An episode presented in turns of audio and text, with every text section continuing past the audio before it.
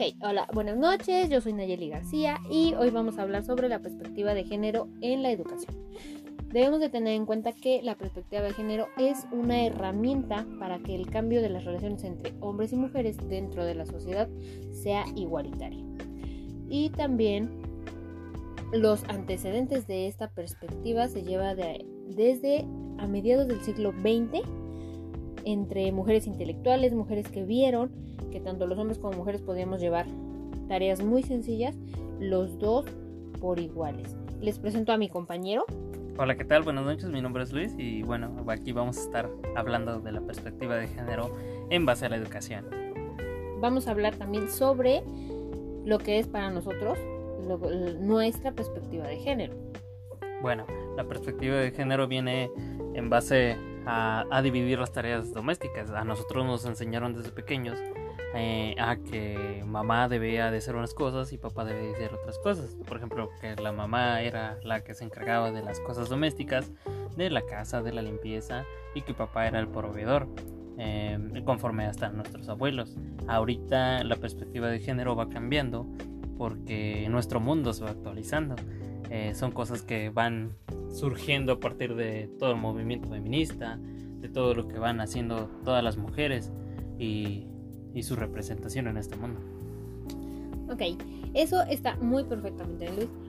Pero en este caso, por ejemplo, ¿tú cómo viviste tu niñez desde tu educación? En mi caso, yo la viví desde que la mamá se tenía que quedar en casa, aportar, tener a los hijos limpios, llevarlos a la escuela correctamente, que cumplieran en la escuela, que estuvieran bañados, las tareas listas y esperar a la, a la hora que papá llegaba, hacia sus sus labores de, casa que tenía que llegar, este, dar el dinero, dar el sustento, eh, que la mamá lo atendiera. ¿Cómo viviste tú esa niñez? Sí, bueno, este, pues básicamente que nosotros somos niños como de los noventas, eh, era, estamos hablando de que era hace más de 20 años, entonces, em, pues sí, se trataba de eso, de, de, de quedarte, de que la mujer se quedaba en casa o de que a lo mejor no se quedaba tanto en casa, pero sí era así como de que la mamá tenía un papel bien, bien principal en, en su casa, de las labores domésticas, y a lo mejor no tenía tanto esa oportunidad de desarrollarse. Y ahorita, por ejemplo, en la educación, en la perspectiva de género en la que estamos hablando, ahorita de género es la pregunta, la interrogante de todo el tiempo, quién estudia y quién no. En muchas parejas, familias, se ve que los abuelos tienen una educación muy ancestra muy retrógrada. Bueno, este, antes, si, si te pones a pensar, eh, tal vez eh, era mucho más, mm, como mucho más, este, mm, era... Cerrada. Ah, ajá.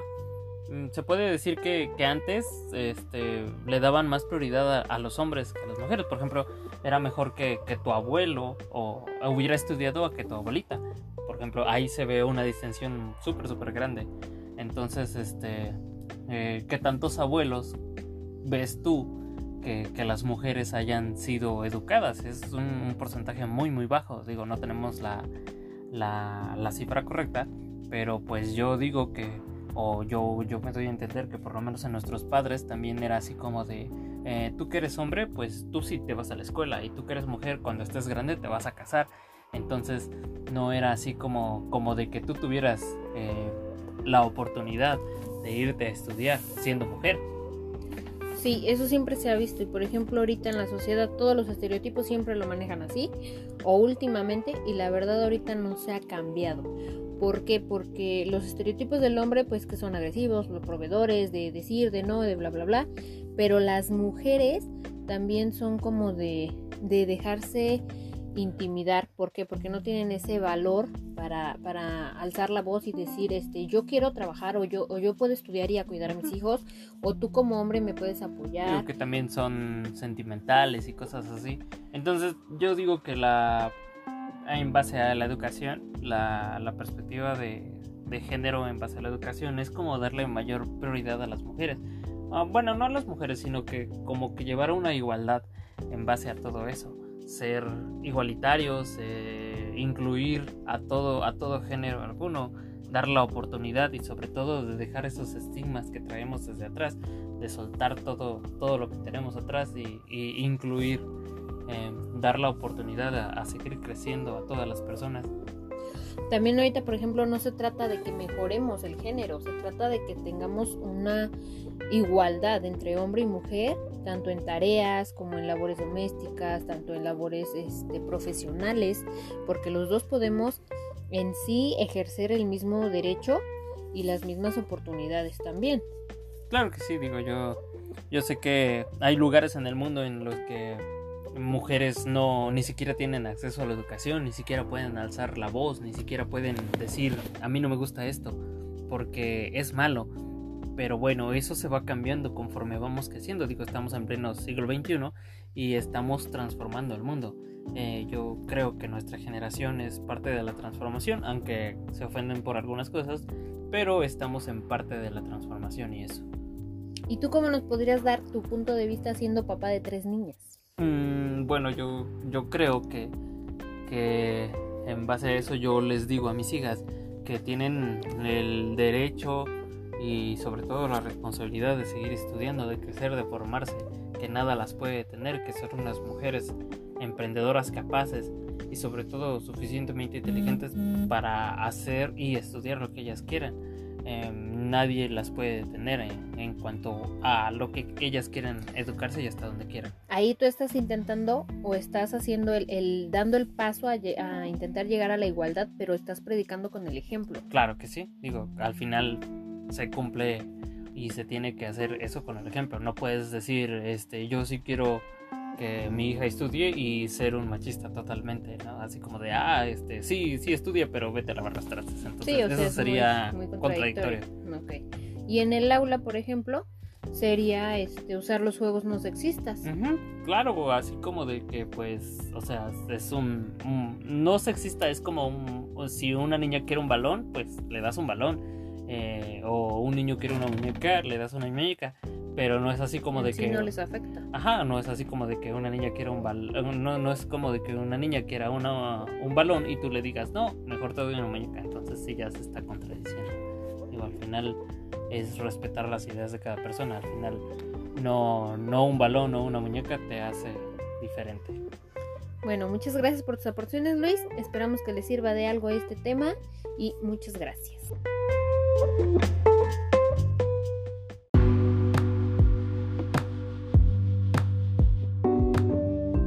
Hola, muy buenas noches. Hoy estamos en un charlando con nosotros. De nuevo, con mi compañero Luis Vázquez y con Eli del Valle. Nuestro tema el día de hoy es el impacto de las tendencias y las metas educativas para el siglo XXI en nuestro contexto. Y bueno, eh, hoy, hoy les estaremos platicando de las... Bueno, yo tengo el tema de las ocho tendencias educativas en el aulas del futuro.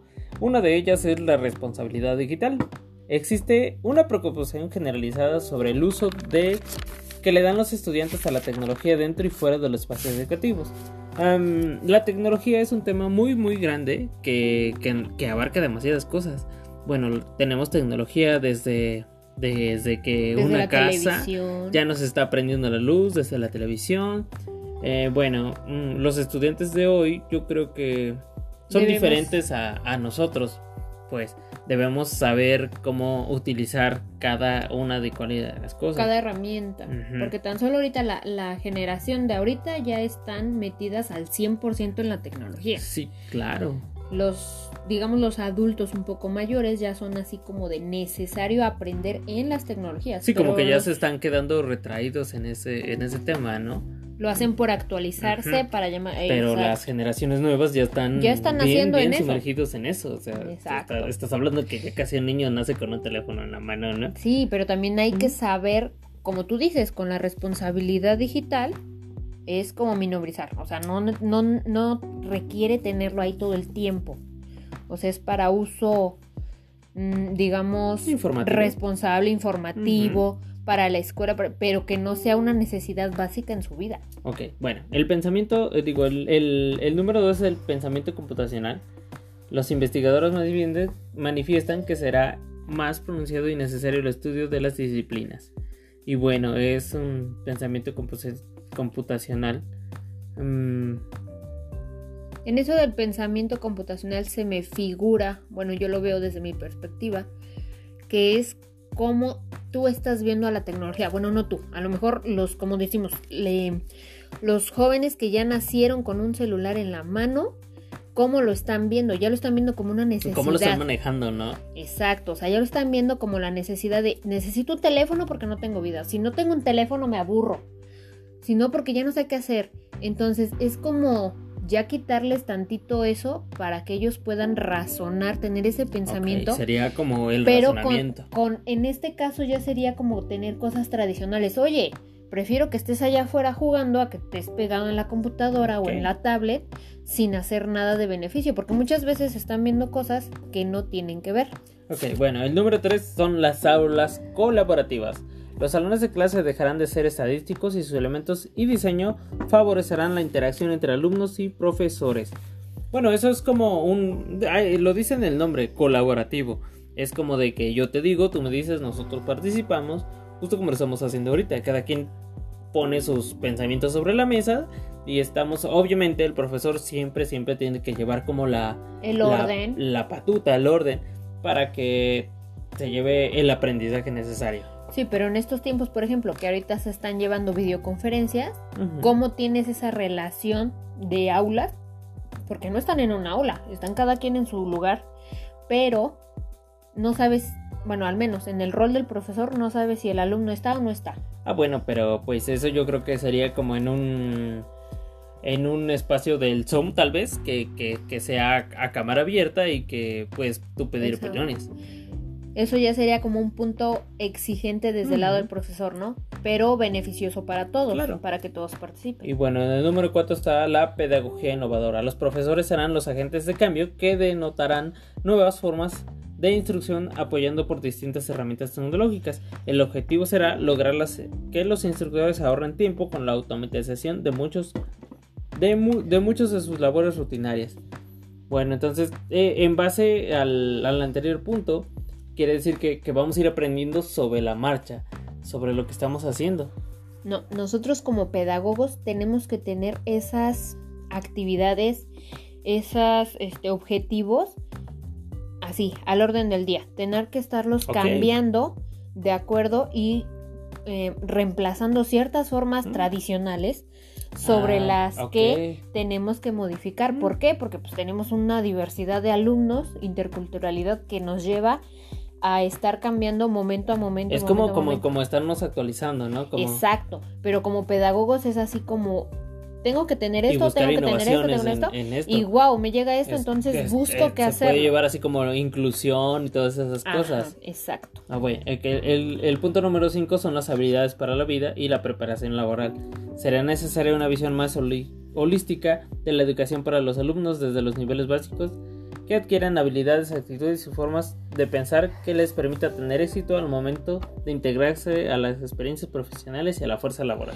A eso siempre se ha visto, porque la educación siempre va ejercida o va para el futuro de que los alumnos siempre estén integrados a la sociedad y tengan habilidades tanto para su vida profesional como para, para, su vida social. Ok, es algo, es algo muy bueno. Y pues bueno, el punto número 6 es el aprendizaje dirigido por los estudiantes.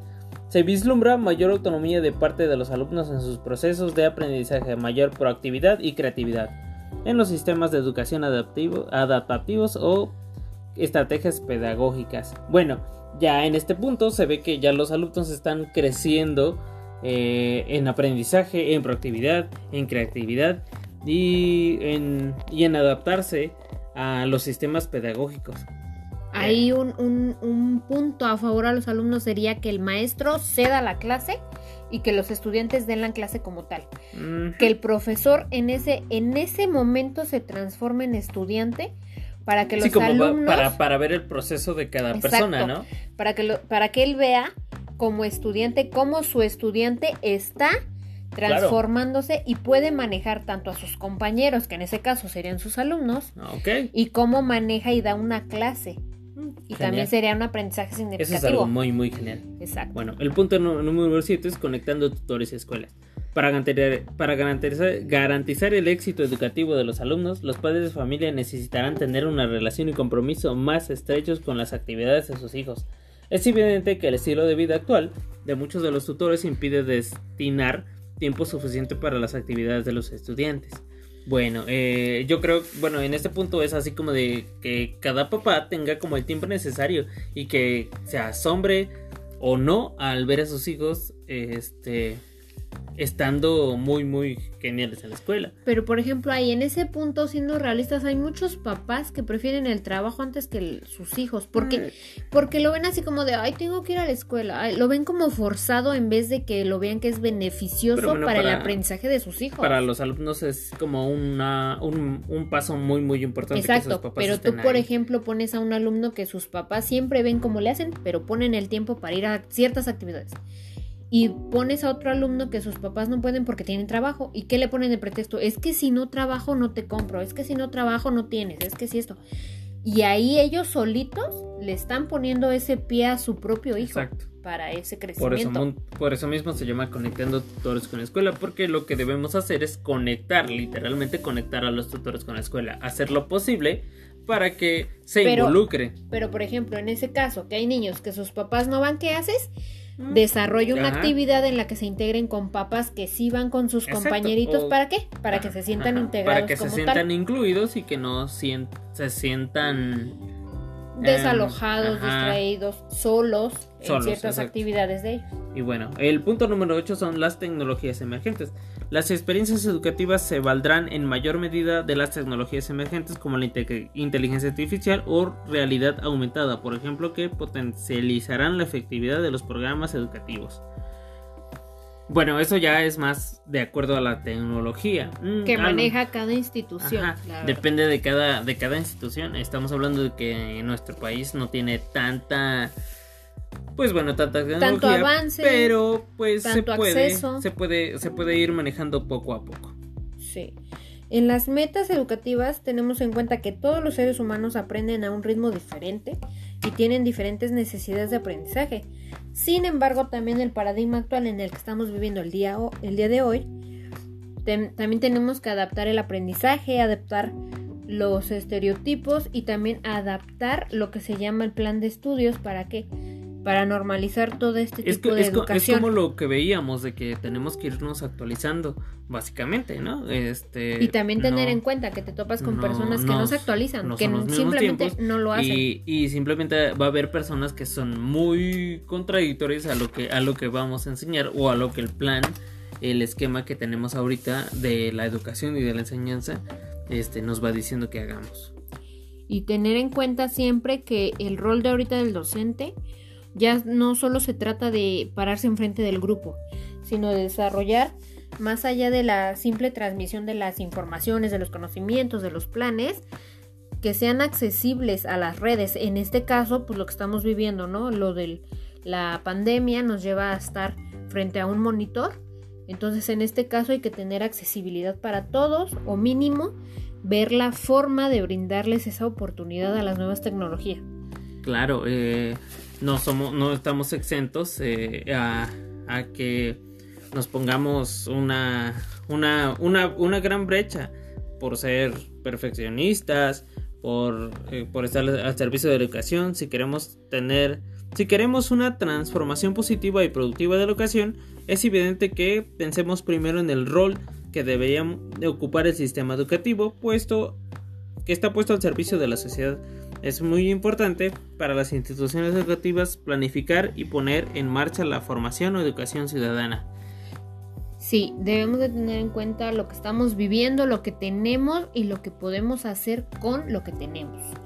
Este fue un brevísimo mm, opinión, un punto de vista de nosotros, para que ustedes puedan entender un poquito más de lo que está pasando en sobre el impacto que tienen las tendencias y las metas educativas en lo que es nuestro contexto de cada persona. Nos despedimos. Nosotros somos, nosotros somos charlando, con, nosotros. Y bueno, soy Luis Vázquez. Y yo Eli del Valle. Que pasen buena noche. Adiós.